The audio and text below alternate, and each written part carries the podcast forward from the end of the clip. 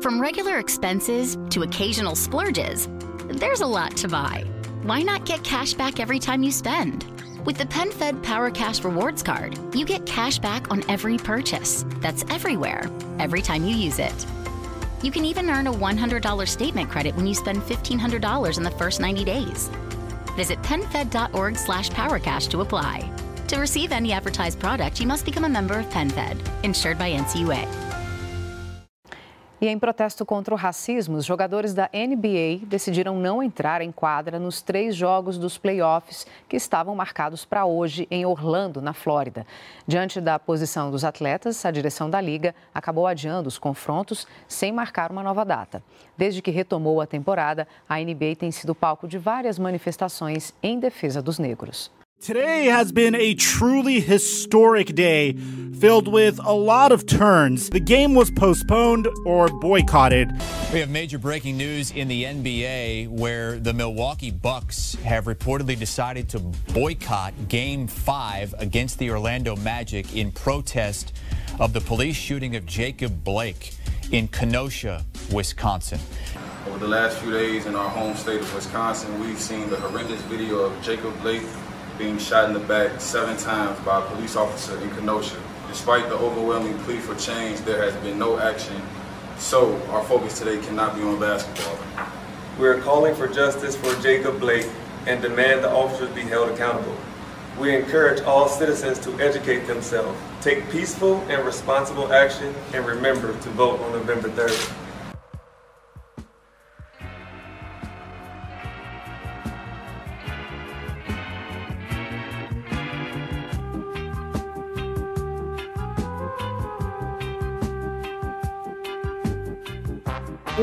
Bom lusco-fusco. Esse programa foi gravado um pouquinho antes do assassinato brutal que aconteceu nos Estados Unidos. Mais uma vítima da violência policial americana. O Milwaukee Bucks boicotou um jogo de playoff da NBA em protesto aos sete tiros disparados contra Jacob Blake. O homem é mais uma vítima da violência policial no país, que se diz a terra dos livres. Eu vou apresentar a mesa e aí a gente vai entrar num papo sobre por que é importante a gente ter atletas se posicionando politicamente. O que, que isso muda na nossa vida? O que, que isso muda no modo como a gente vê o jogo? Gutinho, dê o seu boa noite pra galera, um bom lusco-fusco. Um bom lusco-fusco, bom dia, boa tarde, boa noite a todos da Podosfera. Mais uma vez nessa mesa maravilhosa virtual do Oca dessa vez para falar de muita coisa boa, esporte, democracia, resistência, formação crítica, com um grande ídolo aí que a gente tem. E, e além simbora. Coutinho, a gente tem aqui na mesa o nosso querido Baté, retornando aqui para mais um programa. Batézão, deu seu bom lusco-fusco. Obrigado aí pela apresentação, Gabi, é uma honra estar aqui de volta e dessa vez com o Gustavinho, né, que é um grande ídolo, um amigo e foi um companheiro de trabalho muito especial. Baté diretamente de Taubaté. Quanto é que é o fuso horário daí? São 5 horas para frente ou para trás? Eu sempre me confundo. São quatro filhos a mais na barriga. Muito bem. essa ele foi bem. Essa ele, ele me tirou o sarro nessa. E a gente tem uma estreia aqui no Contra-Ataque hoje também, que é o nosso querido Juca. O menino que faz PUC há muito tempo já, antes mesmo de se matricular. Tá certo, Jucão? Dê o seu bom lusco-fusco e se apresente pra galera, porque uma vez que você foi apresentado como Juca, vai ser Juca para sempre nesse programa. Boa noite, rapaziada. Aqui quem fala é o Juca pela primeira vez nesse podcast especial. Boa noite, Gutinho. Boa noite, Gabri. Boa noite, Baté. E boa noite, nosso convidado, Gustavinho. Muito obrigado pela presença e bora conversar. A gente tem aqui um convidado pra lá de especial, que é parceiro dessa galera aqui, que o cara é ex-armador e ex-capitão do time de basquete do Timão. Olha o Gustavinho, velocidade no contra-ataque. Vem o Corinthians. Vem tiro para três. Chuta, converte três pontos.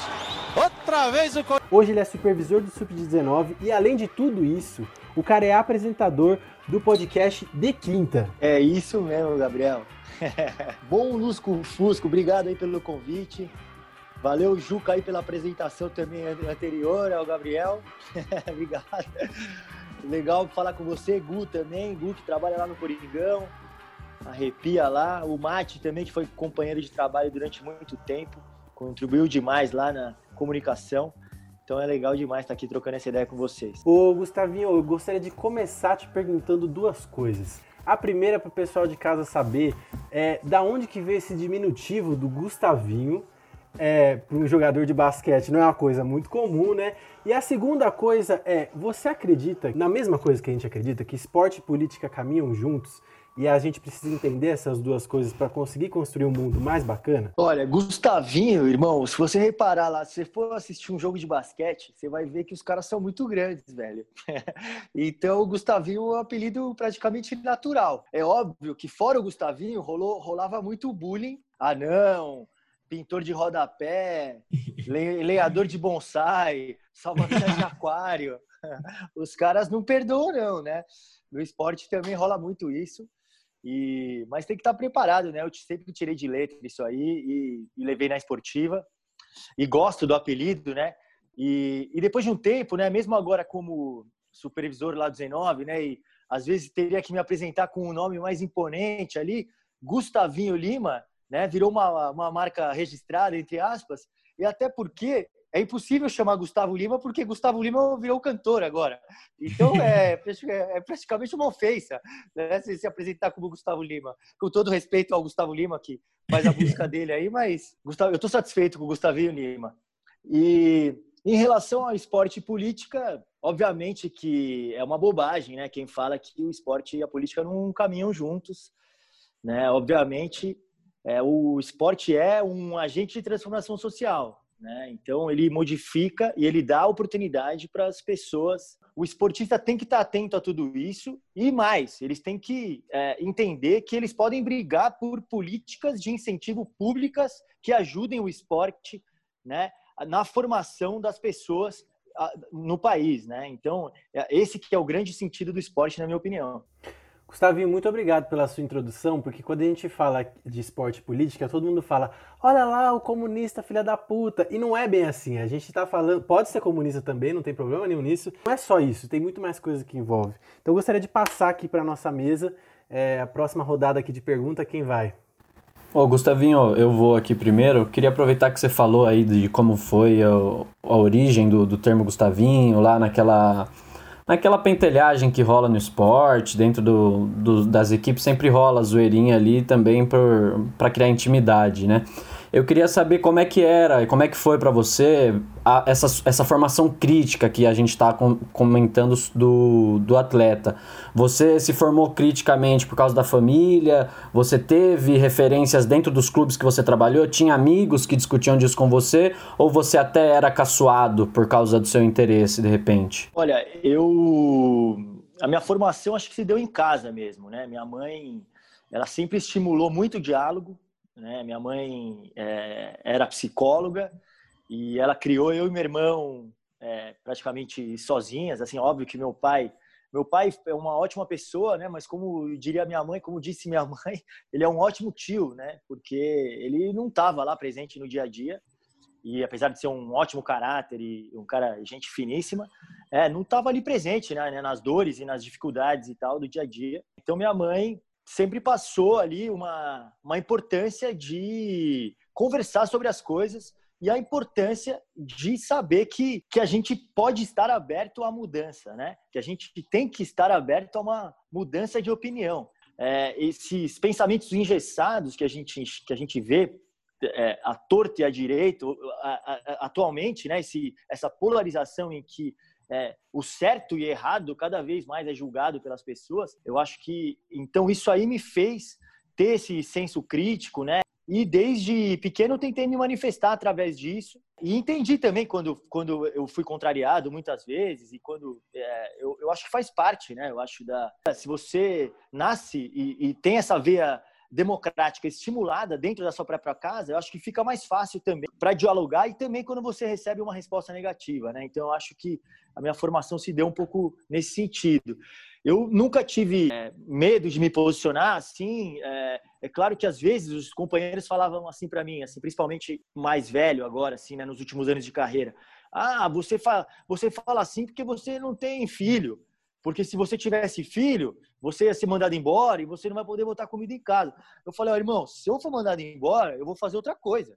Eu tenho coisa que a gente tem que conversar. Eu não, eu não tô querendo ser o dono da verdade, só tô querendo estimular um novo ponto de vista. E se eu não for no, se o outro time não quiser me contratar porque eu tenho essa opinião, tudo bem, eu vou para outro. Se nenhum time tiver, eu vou fazer outra coisa.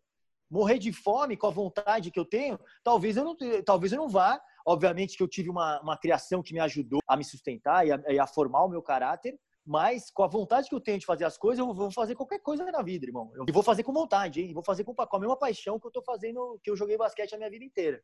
Me dói o coração Boa. falar isso, mas você tá num clube que tem essa veia política, né? Então é outra parada, né? Você já entra no, no melhor dos mundos para você, né? Que é o time que você torce e é o time que você tem espaço para falar isso, não é mesmo? Ah, isso também é fundamental. Uma das coisas que, eu, que me fez aceitar o, o convite de ingressar como supervisor do basquete do Corinthians foi que as pessoas já conheciam a minha índole, já conheciam o meu caráter, já conheciam as minhas opiniões. Eu não ia chegar num lugar onde é, talvez eu não fosse bem recebido por ter esse meu, meu posicionamento. Estou muito feliz lá pela possibilidade de passar um pouco dos valores né, de formação social para os garotos mais novos. Né? Acho que é, é, é, esse é o maior desafio lá dentro do Corinthians. Vou fazer uma pergunta aqui. É, rápido e sucinto. Por que o jogador de basquete se posiciona mais que o jogador de futebol?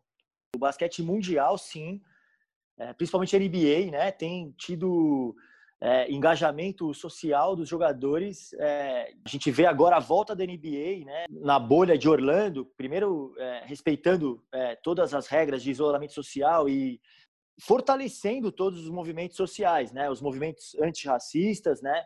É, o Black, Black Lives Matter no ginásio, no, no, na quadra, mensagens é, antirracistas nas camisetas dos jogadores. O LeBron James é um exemplo também, né? É, socialmente falando. We are scared as black people in America. Black men, black women, black kids. We are, we are terrified.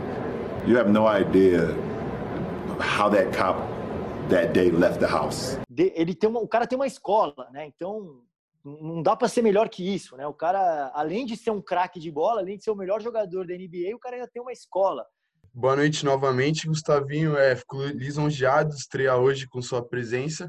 Eu queria saber se você percebe na, na nova molecada um, um interesse assim por, por questões políticas. Hoje em dia que os atletas estão cada vez mais envolvidos, não só no futebol, no basquete. A gente pega o Lewis Hamilton na Fórmula 1. O que você tem percebido como supervisor? A minha função como supervisor é estimular esse tipo de interesse da molecada. E eu tenho tentado fazer isso através de é, indicações de leitura, indicações de filme, é, debates sobre alguns temas importantes, sobre o racismo, sobre a homofobia, sobre o machismo, que são pautas que são poucos discutidas ainda é, dentro do esporte. Então, eu estou tentando estimular esse tipo de, é, de conversa na, na equipe lá do Sub-19 do Corinthians e tenho tido umas respostas interessantes, assim. Eu vejo a galera postando livros, ou quando eles, come... ou quando eles compram alguns livros, eles me mandam foto, e porque sabem que eu vou gostar e tal.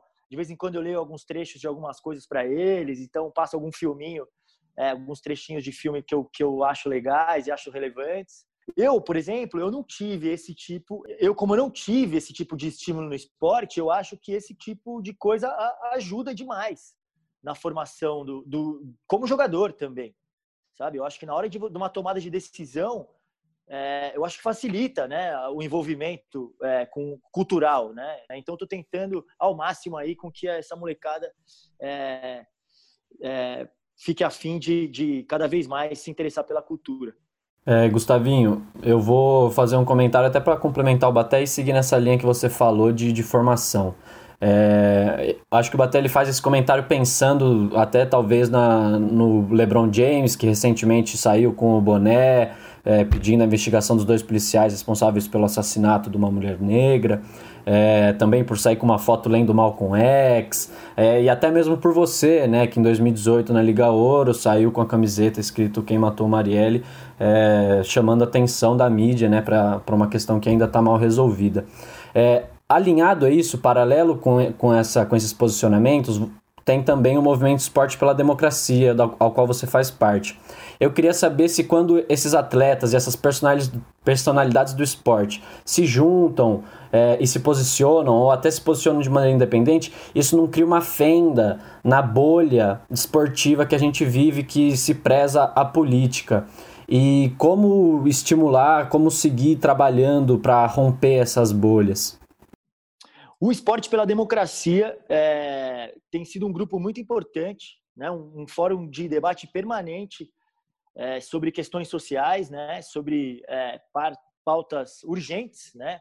contra a homofobia no esporte. Né?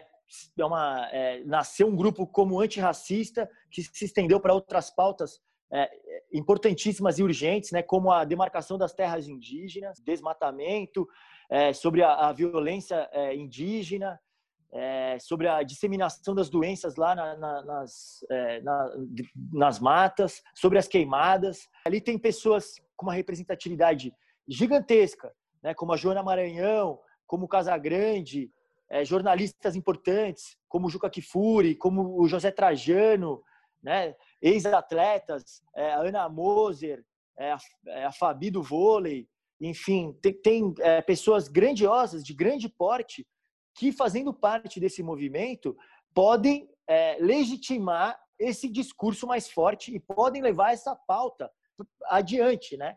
É, então, eu acho que esse é o principal é, papel aqui da, da, do Esporte pela Democracia e eu estou muito é, feliz de estar fazendo parte lá, observando esses grandes expoentes aí do esporte é, e torcendo para que a pauta seja cada vez mais disseminada. O Gustavinho, é, você é supervisor do, super, do Sub-19, mas ser supervisor não é só sentar na arquibancada e ver a molecada jogar, tá certo? É, eu queria entender qual é o perfil do jovem que chega para vocês e o que, que vocês esperam desse jovem, o que, o que jovem vocês esperam formar nas categorias de base do Corinthians. Eu aceitei a ser supervisor né, para tentar romper com um modelo que estruturalmente é feito nos clubes. Eu passei minha carreira toda sendo contratado por um time e sendo analisado pelos meus números, se foi bom, se não foi bom, beleza, tchau, acabou, foi bom, fica, não foi bom, tchau, vai embora, vou contratar outro. Existem mil maneiras, primeiro, de você contribuir como jogador de basquete que, que é, de formas que não aparecem na estatística. Esse é o, esse é o ponto número um. Né? É, a, o segundo ponto é o convívio. Né? Você tem que estar próximo à pessoa para entender o que, como essa pessoa pode agregar a determinado modelo, a determinado time, a determinada equipe, a determinada estrutura. Então eu tentei é, conversar com os atletas, eu entrevistei todos, assim, entrevistinha de beabá, histórico familiar, da onde vem, se tem apoio da família, se está tudo bem financeiramente em casa, se ele tem estudo, se ele se interessa por leitura, qual é o filme predileto, se ele tem namorada, se ele está brigado com a namorada, se ele fuma maconha, se ele toma cerveja, é conversa de é, é, íntima entre eu e ele, pra, e assim, só para eu conhecer mais a fundo a personalidade do jogador. Isso aí cria um laço com o jogador, porque você vê que o jogador nunca conversou isso com, com um cara do clube. Nunca. Ele nunca teve esse tipo de diálogo. Então, é, é, a, a, gente já cria uma certa, é, é, é um, uma certa confiança que acho que é um, um fator fundamental ali para para que o jogador consiga é, desempenhar um bom papel na equipe. Eu quero ver se o cara está amadurecendo, não só como jogador, mas, só, mas também como pessoa. Porque, sinceramente, são pouquíssimos caras que vão, virarem, que vão virar profissional. A gente sabe que o funil é muito difícil. E, e, e, pouco me importa, de verdade, se o cara vai ser profissional ou não vai. Eu quero que o cara se torne um puta de um cara, gente boa. É esse que é meu sonho como supervisor. Se o cara. Se é, é, claro que eu estou no Corinthians e a minha missão pro clube é que eu, eu consiga botar alguns caras no profissional. Mas, sinceramente, mais do que botar caras lá, eu quero fazer caras bons cidadãos, atentos ao, ao redor e que saibam trocar ideia, que saibam respeitar uma mulher, que deem valor para a família, esse tipo de coisa que me interessa. Entendeu? É muito legal você falar isso, porque a gente está nesse movimento já no contra-ataque há um tempo de discutir qual é que tipo de jogador a gente está formando em qualquer categoria de base, em qualquer esporte. Hoje, principalmente no futebol, você está formando produtos. né? Você falou aí dos números, citou que a, a, os clubes avaliam você pelos números. É exatamente isso. Você é uma mercadoria, né? Você não passa de um valor ali que está sendo agregado. E se você estiver revertendo em lucro, legal. Se você não estiver revertendo lucro, tchau. Isso é muito complicado, porque como é que você pega um jovem que tem um sonho de ser jogador de profissional, fala, ó, oh, não deu muito obrigado, tchau, vai se virar. O que, o que vai ser desse cara se você não deu nenhum outro tipo de apoio para ele, não é mesmo? Exatamente. É, é, eu acho que é fundamental essa, esse olho no olho. Eu estava jogando por Mogi e eu joguei quatro anos lá, quatro temporadas, e foi muito é, relevante na minha carreira. Foi quando eu me, realmente me senti profissional, conquistei muitas coisas na minha vida. E eu saí de uma perspectiva em que eu era jogador do Pinheiros, que não tinha torcida, não tinha nada, mas eu era muito feliz, porque eu estava lá no clube há muitos anos, tinha uma relação ali no ambiente maravilhosa, porque eu conhecia todos os funcionários, chamava todos pelo nome. É, e aí eu machuquei o joelho, perdi o espaço, fui para Mogi. fui para a segunda divisão do Mogi. Foi igual eu entrei no Corinthians, né? Na, na, Liga Ouro, na época era Copa Brasil. A gente foi campeão da Copa Brasil. Três anos depois, a gente estava jogando final do Sul-Americano. A torcida lá é animal também. A torcida do Mogi é incrível. Os caras é, é, é respiram basquete, é o time da cidade. Lá tem um time de futebol menor, que é a União Mogi. E, pô, eu tinha um envolvimento maravilhoso com, com, com, a cidade. Pô, eu era a cara do time, né? Eu era esse cara raçudo e é, essa perspectiva de estar tá sem time de repente voltar e a torcida se vê identificada por um baixinho que luta e tal. E, pô, eu, eu amava jogar lá, eu amava, amava, amava. E aí, na minha última temporada, depois desse Sul-Americano, na quarta temporada, eu machuquei as costas e perdi uns 20 jogos na, te na temporada. Acabou o ano, o técnico me chamou na sala é, aí eu, eu, assim, óbvio que eu ia renovar. E aí eu cheguei lá, o cara me mandou embora, assim. E, e para ver como é isso, como é esse sentimento. Cara, eu, eu demorei uns seis meses para me recuperar é, mentalmente. Eu falava, cara, como é como que pode ter esse, esse sentimento de você ser descartável, né? De enquanto você está em alta, você é aproveitado e depois o cara esquece tudo. Cara, você esqueceu que eu vim aqui, acreditei no projeto de segunda divisão. Porra, botamos o time na primeira, estamos jogando semifinal, o time está consolidado como entre os melhores times do Brasil. E você vai me mandar embora, velho. Tipo, porque eu, porque eu me machuquei, né? Mas aí depois eu comecei a entender mais como profissionalismo, né? Também. É, entendo, mas não concordo. Quero, quero que a gestão vá para outro lado. Na que eu fizer parte, eu vou tentar caminhar para um outro lado um pouco dessa linha que o, que o Gutinho abordou, da, da questão da Marielle e tudo mais, eu queria fazer uma pergunta, Gustavinho. Que, enfim, aconteceu aquele episódio 100 dias após o assassinato de, de Marielle Franco, é, quando ainda ninguém sabia quem tinha matado. É, você, você levanta a taça da Liga Ouro com a camiseta escrito quem matou Marielle, né? E, enfim, pouco tempo depois tem a questão de tirarem a, a camiseta do museu. Eu queria que você comentasse um pouco sobre, sobre esse episódio, o posicionamento do Corinthians e tudo mais. Tem uma veia né, de ser corintiano que vai além do esporte, né?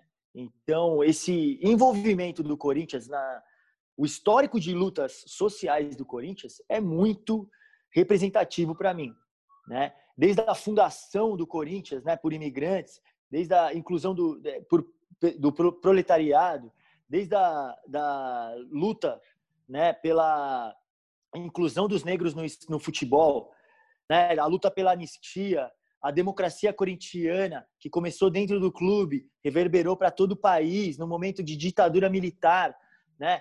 É, a Gaviões da Fiel, com, lutando contra a homofobia dentro dos estádios. Né? Então, tem um histórico de lutas que é, é, que é representativo para o clube, né? E, e, é maravilhoso isso, né? É, esse histórico. Então eu sempre carreguei comigo essa veia questionadora. E, e nesse momento, né, é, é, em que eu faço essa homenagem a Marielle, né, 100 dias após o assassinato brutal, né, da vereadora eleita, é, eu, eu queria também, claro, primeiro lançar o holofote para a pergunta mesmo, quem matou Marielle? Né, que até então tinha quase nenhuma investigação. E segundo, para homenageá-la, né? Eu gostaria de ter podido homenageá-la em vida, não tive a chance. E é, homenageá-la por tudo que ela representava, por todas as bandeiras que ela carregava, né? Levando em conta todo o histórico de lutas do clube. Negros são assassinados e não, e não acontece nada. E não tem investigação. A gente vê casos seguidos né, de mortes acontecendo e, e, e é automático. E os padrões continuam e ninguém, se, e ninguém fala nada. Então a gente tem que parar, tem que ser um basta. Né? Então, se cada vez mais a gente demonstrar nossa indignação, a gente lutar contra isso, né? a gente é, lutar por políticas públicas que é, recuperem essa herança é, né, cultural, histórica, para que a gente consiga ter uma sociedade mais igualitária, mais justa. Eu acho que esse que é o sentido. E é por isso que eu vesti a camisa em homenagem a Marielle ali ao levantar a taça ali da Liga Ouro. Vocês não vão nos calar! Não vão! Não vão! Marielle presente! Marielle presente! Eu, eu ia pedir, é, Gustavinho, eu quero que você trace, ou tente traçar, é, na sua experiência em quadra, por jogar no Corinthians e a torcida ser tão importante, como é que você acha que vai ser a relação agora, torcedor, campeonato, jogador, atleta, dirigente, que, bom, não temos previsão de, de torcida em ginásio, nem estádio, nem lugar. Então, é mais ou menos o que você imagina que vai acontecer e como será o jogo, como será jogar em, em quadras, campos neutros, é, sem torcida? É, isso aí o Corinthians perde muito, né? Porque é o nosso sexto homem no, no basquete, né? A torcida sempre foi. Eu, eu conto que na nossa estreia na Liga Ouro é, foi inacreditável, porque desde o primeiro jogo, né, né é, o jogo foi lá em Campina Grande e de repente a gente está lá aquecendo, ginásio lotado, uma baita estrutura da Unifacisa lá, de repente eu começo, eu estou fazendo, dando os arremessos, de repente eu começo a escutar, eu nunca vou te abandonar, porque eu te amo. Eu falei, não é possível. Os caras, a Fiel João Pessoa viajou duas horas de, de, de busão para Campina Grande para ir lá assistir o jogo, e aí chegaram lá 30, 40 pessoas e rivalizaram com mil pessoas lá da, é, da Unifacisa da Paraíba, e foi maravilhosa. E começou no estilo Corinthians, a gente ganhou na última bola, né? Então, o espírito do, do corintiano começou ali, né? Então, que bom que começou desse jeito, porque agora não pode mais acabar o basquete. Tomara que né, essa veia, é, é, esse, esse, estilão corintiano permaneça aí para sempre. Esse time aguerrido, é, cheio de raça. Eu tenho uma, uma memória aqui, uma memória é, viva na minha cabeça, da, que é uma memória triste, na verdade, porque o Corinthians perdeu esse jogo do futebol. Corinthians e Palmeiras na, na Libertadores, no Morumbi, eu estava lá e eu comprei o ingresso de manhã. Eu fiquei umas duas horas na. Olha como é. Na final do campeonato, eu comprei. Eu fui na, na, na fila e comprei o ingresso, eu e meus primos. A gente ficou umas duas, três horas na fila, conseguiu comprar o ingresso da geral do Morumbi. Acho que a gente pagou tipo cinco reais ou dez reais, alguma coisa assim na época. E aí, cara, eu lembro na hora dos pena, dos penais, aqueles pênaltis, né? Que ninguém nunca vai esquecer isso aí, é o momento mais trágico do futebol corintiano. É, cara, eu, eu lembro de. Eu lembro das, da cara das pessoas ajoelhada pegando o, o santinho do São Jorge aqui, ó, e, e, e ajoelhado e beijando, e uma galera com o terço amarrada na mão, virada de costas pro campo. E a gente ali, a gente tava na geral, a gente viu o pênalti pertinho, né? Naquela época ainda tinha geral. E, puta, velho, e, e assim, perdeu, né? Perdeu, mas a, a mística do corintiano tava ali, os caras chorando, não querendo ver o pênalti. Tipo, é final do campeonato, você tá dentro do estádio e você vai ficar de costas pro campo. Tipo, é, é, essa, é, isso que é o maravilhoso, né, do, do, esporte, né, e do Corinthians, né, essa, essa loucura, né, de ser corintiano, de acreditar que, né, de, de torcer, de rezar, né, essa loucura.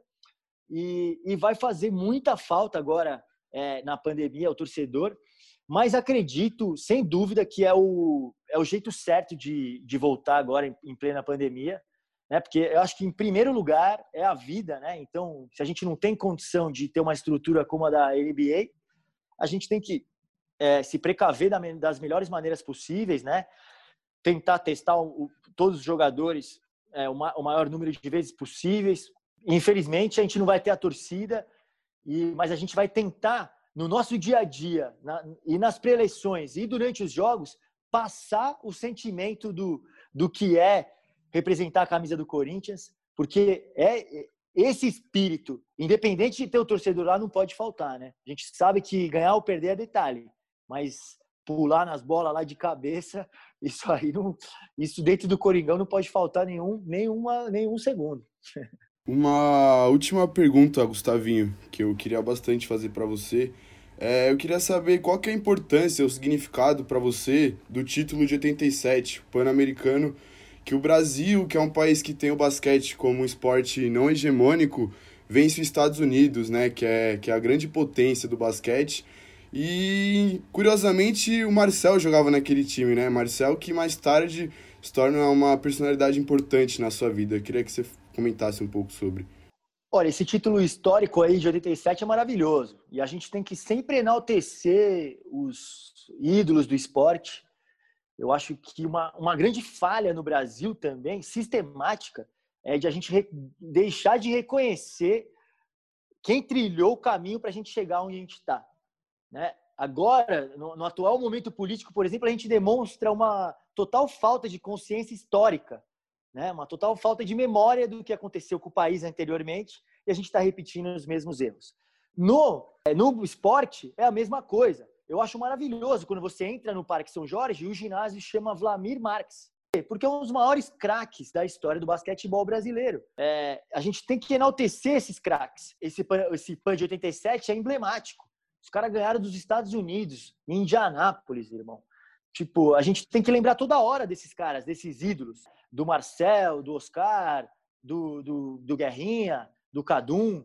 E o Marcel, é, como você me lembrou, ele foi meu primeiro técnico no adulto, né? Ele me chamou para jogar quando eu, quando eu era do Pinheiros da categoria de base. Eu ficava ali na beira do, da quadra querendo uma oportunidade. E um dia ele me falou, olhou para mim e falou: Quer treinar? E eu tava ali louco, né? Olhando igual aquele é, tava igual o cachorro olhando aqueles frangos de padaria girando, tava ali querendo babando, querendo uma oportunidade, ele falou: Você quer jogar? Eu falei: Pô, irmão, não brinca. Eu, aí eu pulei lá e treinei, e, e foi ali que eu entendi que eu podia ser jogador profissional. Eu tinha 15 para 16 anos, eu voltei para casa assim, fascinado. Falei: Mãe, você não acredita, treinei com profissional hoje e esse mesmo ano ele me inscreveu no campeonato adulto e foi aí que eu vi que eu podia realmente ser jogador profissional. Então, eu sou eternamente grato ao Marcelo de Souza, craque de bola, gente finíssima, médico, doutor. Como o nosso doutor Sócrates, aí temos mais um aí, médico, é, craque de bola dentro e fora de quadra.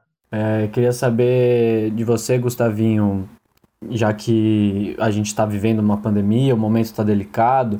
É, e a, a mídia, as redes sociais, elas estão cada vez mais relevantes na vida de um atleta, né? Ele tem que estar tá cada vez mais preparado para lidar com o assédio que vem da rede e também ter um comportamento né, ético, de acordo com a ética que ele escolha seguir, né? Mas um comportamento ético nas redes tem que tomar esse cuidado. Eu queria saber de você como é que você acha que o povo, o público em geral, tem respondido a, aos atletas e às personalidades, aos ídolos que você cita, que se posicionam politicamente. Você acha que a, a, a maioria das pessoas adere a, ao posicionamento político, à formação crítica dos atletas? É, se você recebe é, mensagens de acalento, de apoio, ou se em geral é, é mais um discurso de ódio. Queria saber um pouco dessa, dessa realidade. Olha, eu acho que, Gu, a gente está vivendo um momento também tenso, né, de essa política aí do cancelamento, né? Eu acho sim que tem pautas importantíssimas que a gente precisa escancarar, jogar na mídia e o cara merece, obviamente, ser cancelado, como esse caso é, entristecedor e revoltante e absurdo do estuprador agora. Óbvio, né? Esses casos óbvios, a gente tem que chamar atenção para isso, né? como racismo, né? como é, homem que continua batendo em mulher, né? que agora na quarentena né? os feminicídios têm aumentado, a violência doméstica tem aumentado. Então, esse tipo de coisa, sim, precisa ser escancarado, precisa ser debatido nas redes. Agora, eu acho que a, essa cultura do cancelamento é muito simplista muitas vezes assim, né?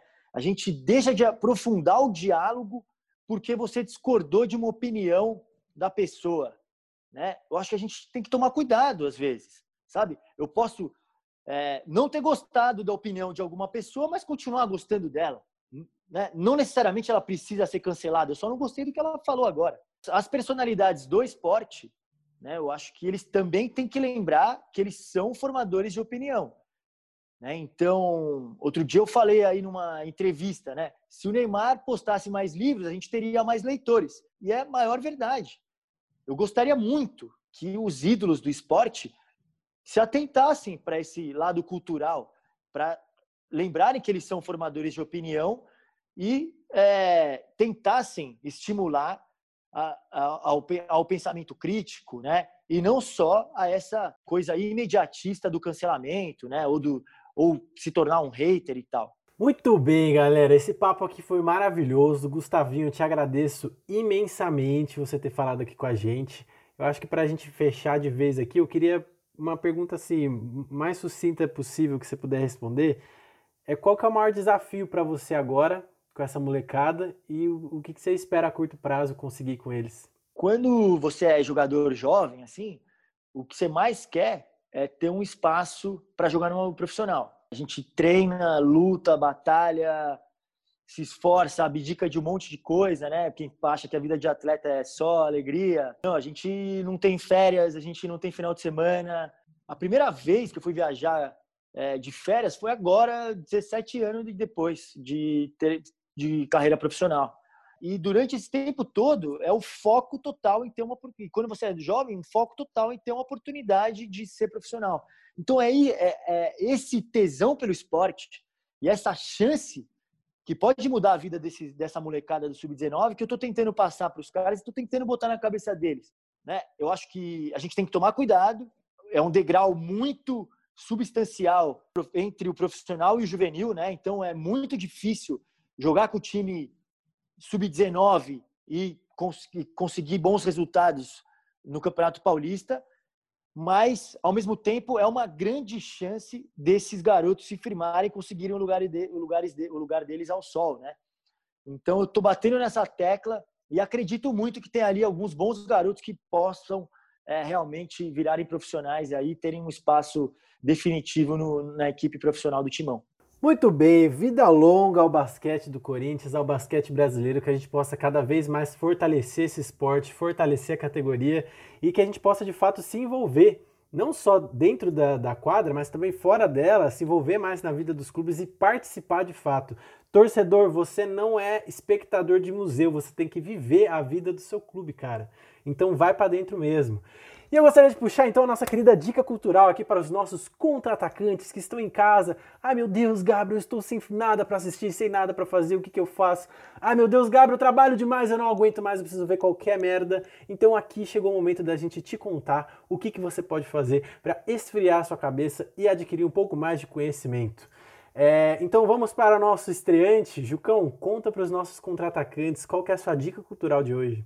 Bom, Gabi, a a dica cultural dessa minha primeira participação nesse podcast maravilhoso vai ser um livro, um livro que eu li no ano passado, mas agora na quarentena eu voltei a dar uma folhada, e se chama O Negro no Futebol Brasileiro.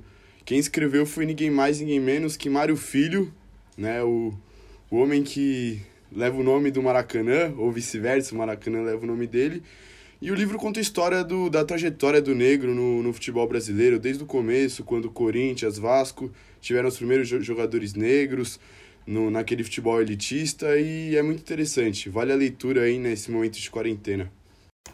Bom, minha dica ela é dupla, ela é em, em homenagem ao, ao episódio do, em que a camiseta reivindicou aí e protestou pelo, pela justiça no caso da Marielle. Eu vou recomendar Marielle, o documentário, um original da Globoplay, muito bem produzido, é, para vocês poderem conscientizar a mamãe, o papai, a vovó, a titia, que acham que a Marielle era financiada por Cuba e que era associada com traficante e todas as outras fake news que foram divulgadas.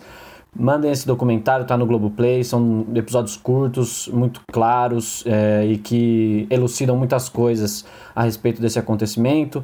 E também junto, né, porque não tem como deixar de falar disso, o, o trabalho de vida da Marielle é a defesa dela do mestrado, a dissertação dela, que é o PP, a redução da favela a três letras, uma análise da política de segurança pública do estado do Rio de Janeiro. Para quem não sabe, a Marielle trabalhava muito com justiça é, restaurativa, tanto para as pessoas que sofriam com violência policial é, da favela, como também para policiais que não necessariamente eram moradores da, das favelas. Ela fazia esse trabalho na, nas duas frentes, não era ela não era inimiga dos policiais como querem que vocês acreditem. Então deem uma olhada aí na dissertação dela, porque é muito interessante, principalmente se você é estudante de ciências sociais, administração, tem algum interesse em se aprofundar um pouco mais na discussão da segurança pública do nosso país. Esse trabalho da Marielle ele é central para entender melhor. Eu, eu vou pegar mais leve, né, depois dessas dicas super políticas e conscientes. É, eu acho é importante, claro, mas eu acho também que essa semana foi lançado o uniforme né, do Space Jam 2. Então, a minha dica é, em homenagem já no programa de basquete, é rever o Space Jam 1.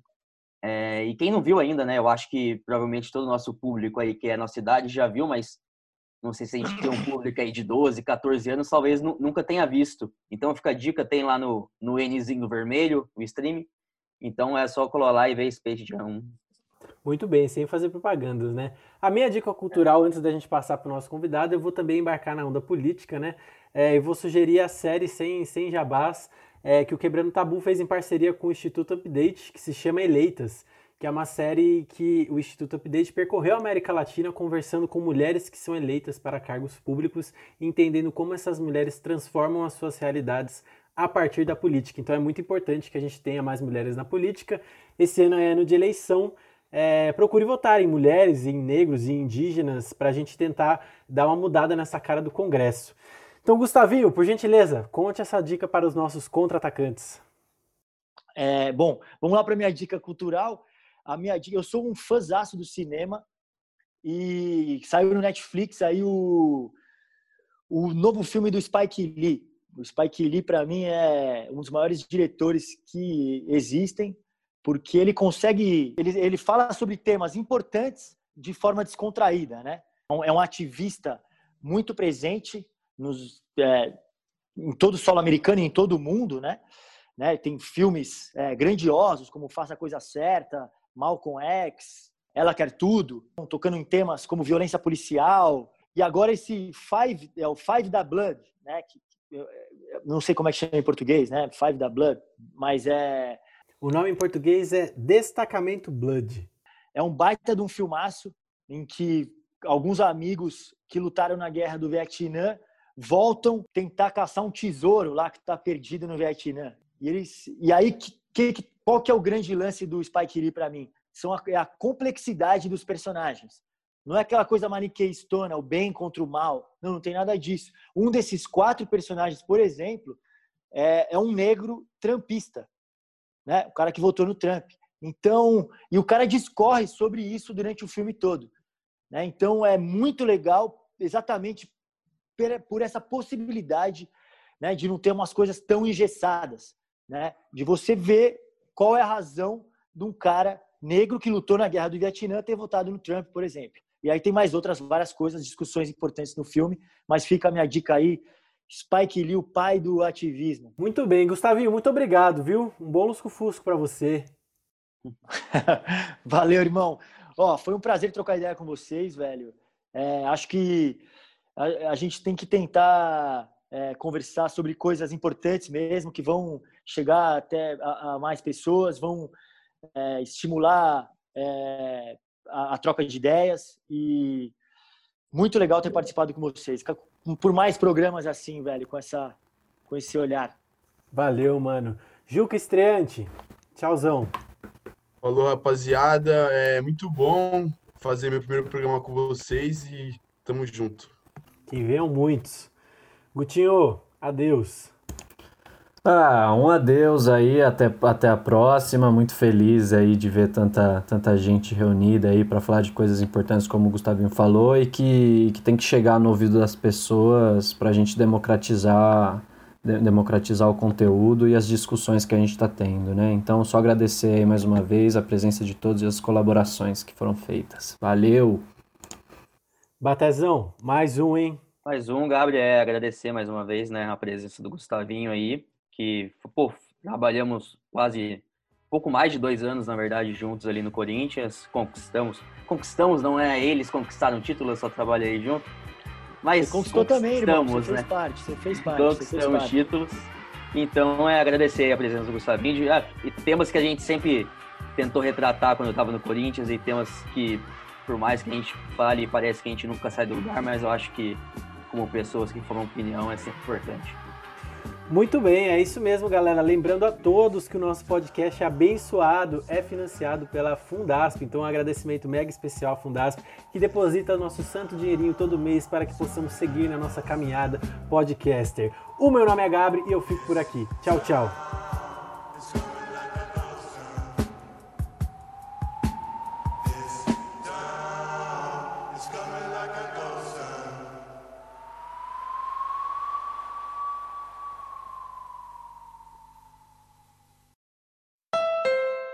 Mid Atlantic, it's me, Winter. Just a heads up, I'm gonna ice and snow all week, but if you're driving a Honda, you'll be fine. And right now, Honda is offering its best ever APR on the entire Honda SUV lineup CRV, HRV, Pilot, Passport, and more. With real time all wheel drive and all the safety features included with Honda Sensing, like a collision mitigation braking system and adaptive cruise control. Oh, and don't forget to turn on your heated seats, it's gonna get cold. Sorry. See your local Honda dealer today. From regular expenses to occasional splurges, there's a lot to buy. Why not get cash back every time you spend? With the PenFed Power Cash Rewards Card, you get cash back on every purchase. That's everywhere, every time you use it. You can even earn a $100 statement credit when you spend $1,500 in the first 90 days. Visit penfed.org slash powercash to apply. To receive any advertised product, you must become a member of PenFed, insured by NCUA.